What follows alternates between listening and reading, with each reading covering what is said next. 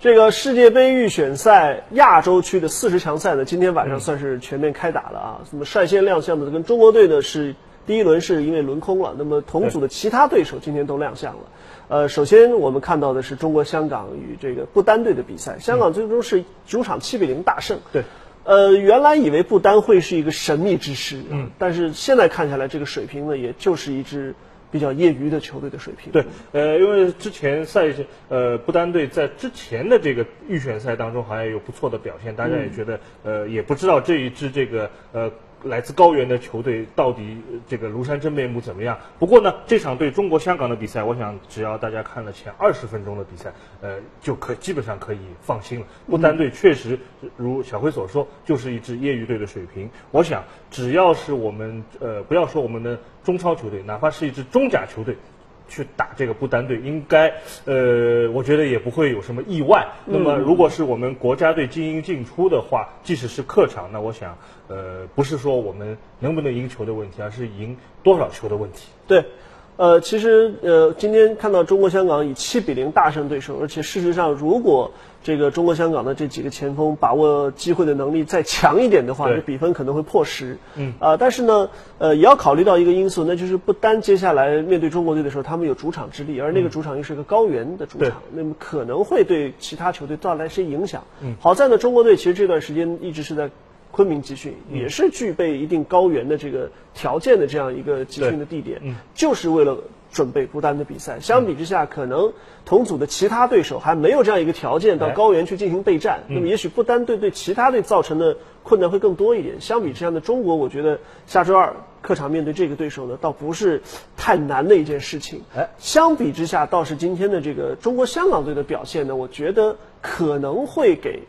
中国队包括同组的其他一些对手带来一些麻烦。对，呃，事实上，中国香港队从上世纪八十年代开始，这只要是在这个小组赛当中和中国队分在一组，必然都会给中国队带来一定的麻烦。对啊，世界杯外围赛我们曾经是。栽在过他们手里，那当然是这个是三十年之前的事情。不过呢，呃，在呃比较近的那近的一次，大家也非常印象非常深刻。最后我们这个足协是因为这个算术算术不过关，应该说那场比赛香港队也没有非常认真的去。呃，准备这个比赛，那么把呃，我们我我们也不能说是默契球吧，反正就是他们也是呃发挥的比较差。那么应该说我们本来是有机会的，但是因为这个净胜球没有算好啊。不过呢，不管怎么说，我觉得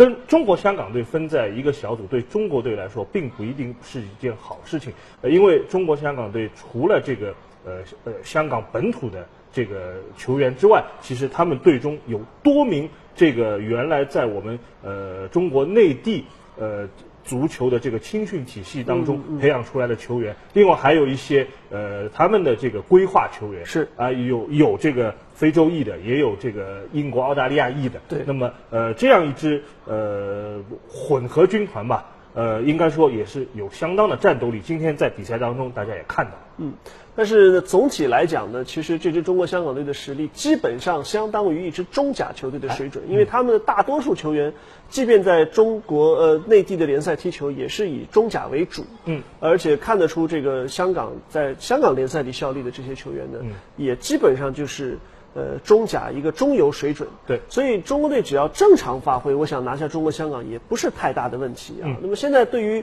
中国队来说呢，要考虑的又是一个算术题，为什么呢？因为本来说好亚洲区是四十强赛的，但是随着印尼被国际足联的禁赛呢，变成三十九个队了。对，三十九个队之后呢，在计算分数的时候就出现了一些变化。嗯，呃，原来如果各个队。每个小组这个球积分这个球队数相同的话，那么大家很简单，小组第一都出现，四个成绩好的小组第二进入十六十二强赛。嗯，但是现在因为这个球队数不等了，那么在计算小组第二的时候，这个凡是这个球队数比较多的这些组，嗯，将和这个小组最后一名的这个两回合比赛是不计算在这个小组第二的 PK 当中的。也就是说，如果假定我们这个组里面不丹是小组最弱的队，嗯，那么中国队在不丹身上就算打十个二十个没意义。如果中国队当时是小组第二的话，嗯，当然拿小组第一就没有问题了。所以这个算术题又复杂了，一下子又开始搞脑子了。我觉得以中国足协当年犯过的这个错误，这次，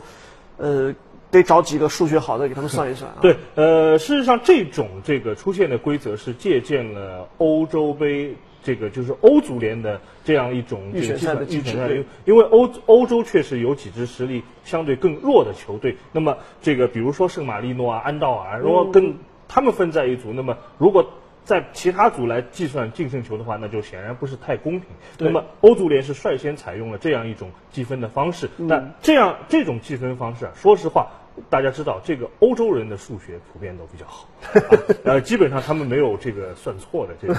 呃情况。不过呢，呃，中国足协反正这么说吧，呃，数学可能不是他们的强项啊。啊那么其实也不难，就是在算这个积分净胜球的时候呢，是不是请这个数数学系请一个呃学生来算一算就可以了？但是我的想法呢是，其实这个组除了这个不丹之外呢，马尔代夫的实力也不强。这两个队到底谁是小组最后一名说不准。嗯，那么对待这两个队的时候，其实中国队只要多进球就不会错。对对吧？不管谁是小组最后一名，你只要先进球进进了没再说嘛。对对吧？再到最后算的时候，总有一个队的净胜球的是有效的。对，应该说我们这个分组还是比较呃理想的，因为哎小组当中有两支基本上是送分的这个球队，那么呃基呃一般来说，中国队呃确保小组第二，我想应该是不会有什么大问题。嗯当然还得是成绩更好一点的小组第二嗯啊。呃，那么关于国足的话题呢，先聊到这儿，因为接下去其实大家重点关注的还是中国队自己的比赛啊。嗯那么关于中国队自己的比赛，现在正在踢着的那是女足世界杯。那么明天的早晨呢，这个中国女足呢又将来迎战这个小组的第二个对手荷兰队了。首战零比一输给了东道主加拿大队呢，说实话不意外。对啊、但是呢，接下来的这个比赛就非常的关键了，因为呃，虽然说这一次的女足世界杯有二十四支球队来参赛，呃，有几个小组的小组第三都是有资格来进入十六强的，但是对于中国女足来说呢，这一场比赛是不能再输的，一旦再输的话，恐怕连争夺成绩较好的小组第三的这个资格都不一定能保得住了。对所以这呃场比赛一定要至少保平争胜，而且对，呃，应该说首场输给这个东道主加拿大队呢，这个比赛的结果是中国女足也是可以接受的。不过、这一场对荷兰队的比赛，我想是中国队在小组赛当中最重要的一场球。如果能够赢荷兰，基本上我们可以确保小组第二。对啊如果输给荷兰队呢，呃，即使最后一轮我们战胜了新西兰队，那么我们也未必能够获得这个在小组第三当中啊，呃，也也未必能够成为那个呃幸运儿啊。对呃，所以呢，这场对荷兰队的比赛，我觉得中国队起码来说你不能输，嗯，至少至少要拿一场平局。那么荷兰队呃非常难打，是呃首场比赛是一比零胜了新西兰，实力也是非常的强，而且他们也队中有一个非常出色的射手，嗯，就是这个年仅十九岁的叫米德马。啊，这个球员大家不是太熟悉，但是呃，他在这个世界杯的预选赛上啊，一个人是攻进了十几个进球，是的，就应该说是非常的强劲。而且虽然荷兰队大家不是太熟悉，之前在国际大赛当中很少这个亮相，但是呃，应该说在女足这个领域啊，欧洲是没有弱旅的。任何一支从欧洲这个能够打出来的球队，战斗力都非常强，所以这场比赛真正是一场硬仗。嗯，事实上，对于中国女足来说呢，这个小组当中虽然没有像德国、美国甚至日本、巴西这样的超级强队啊，但是呢，这四同组的四个队的国际足联目前的排名是非常接近的。对。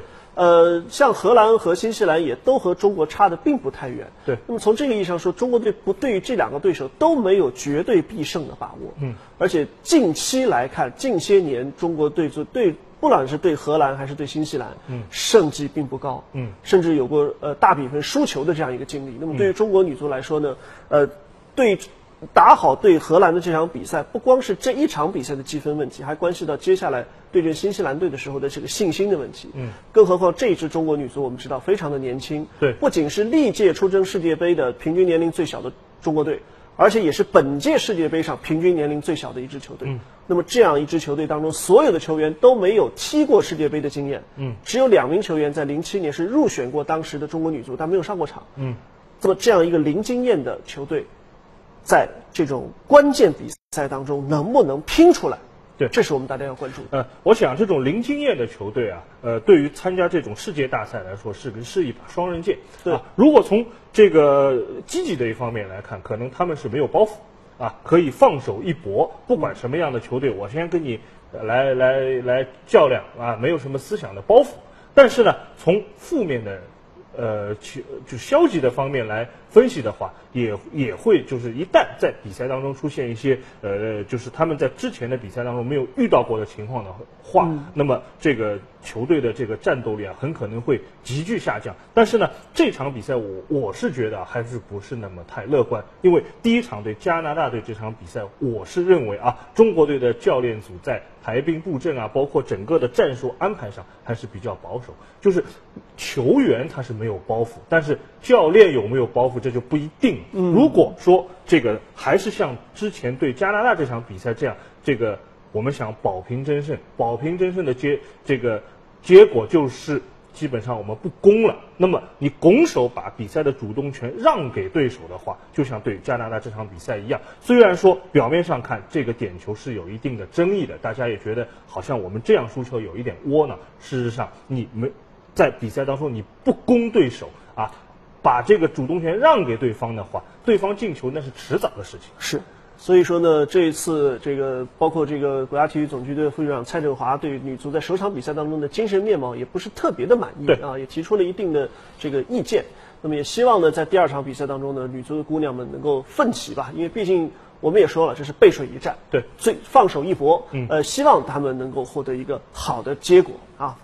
好，那么另外一个今晚最新的消息啊，不得不来跟大家提一提，那就是广州恒大的新主帅，这个巴西冠军教练斯科拉里已经抵达广州了。对这是最新的照片出来了啊，也就是呃一个多小时之前到的。你到达以后呢，也是受到了这个当地球迷和媒体的这个簇拥啊，那 毕竟也是一个冠军级别的教练。对，这个按这个知名度来说，也跟里皮不遑多让啊。对，呃，我觉得斯科拉里到中国来执教，在国际足坛那都是一个重磅炸弹。对而且他这个取代的又是卡纳瓦罗。呃，那么广州恒大是应该说现在也是树大招风，在整个的国际足坛，他名气也非常响，就是这个钱多嘛，是吧？呃，那么斯科拉里当然他来到这个广州以后，一方面来说，我觉得从赛程上来说，斯科拉里将会面临严峻的考验，就是呃连续要迎战这个鲁能和。北京国安，那么呃，而且他的目前这个整这支球队当中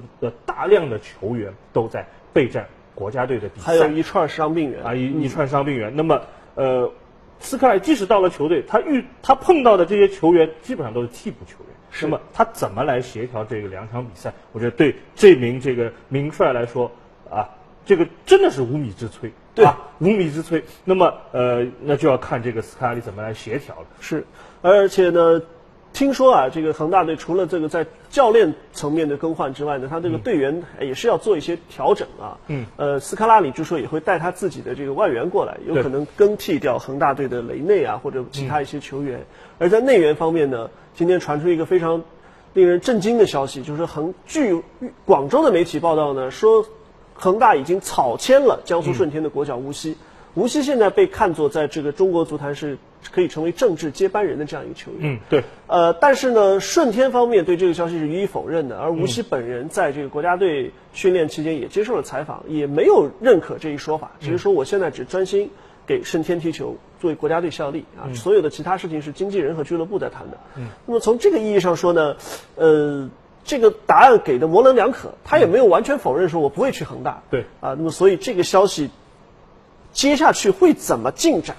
倒是挺值得来玩味的。啊，我认为这个赛季在赛季初的时候，嗯。恒大呃给大家提供了一个信息，好像呃恒大在足球整个的这个呃内外援的引进上可能是要收了，嗯。啊，但是我觉得随着斯科拉里的到来，恒大倒是释放了一个新的信息，也就是说整个恒大俱乐部。在在这个中超和这个足球领域方面的投入啊，可能不会减少，对反而也会有一至少不比原来这个要差。那么在这种背景之下，我觉得他们一定会还会这个在呃内外援的引进上。呃，有一些重磅炸弹出来，那么斯科拉里可能是个开始。接下来，即使不是无不是他们引进的人不是无锡，我相信他们也会这个不惜重金再引进一些这个国脚级的球员。对那么至于最终是谁啊，可能目前也都是一些传闻。对，但是接下去我相信会有好戏看。对球迷来说也是期待有好戏可以看。是。呃，更何况这个现在的广州恒大，我们说了，统治力已经不如前几个赛季了。所以他们如果还想继续蝉联冠军的话，变化是必不可少的。所以我们大家就拭目以待啊。好了，那么节目最后还是我们通过这个互动环节来看一看啊，大家对于今天的这些热点话题都有一些什么样的看法？吃鱼先生说了。哎，这个中国香港队实力不俗啊，嗯，优势明显，不单的这个防空这个能力实在太缺乏了，两个队差距不小。看来呢，国足队上不单要打得好看点了，呃，说实话，赢就行了。对，呃，如果能像香港那样开场三个球都是靠头球打进去的，其实中国队就照搬这个战术，我相信不会太难啊。对。我想要要从呃脚下进球，问题也不是太大。啊，对，呃，三角石也说了，以这场比赛来看呢，对国足而言呢，不单的威胁不大，倒是香港是坐稳了黑马的实力啊。那么关心女足的朋友，这个斯卡布罗吉士他说，呃，女足上一场进攻乏力，并没有犀利的进攻，怎么能够进球呢？那么对荷兰应该勇敢的展示进攻实力，毕竟改变女足现状真的要靠他们这次世界杯的表现。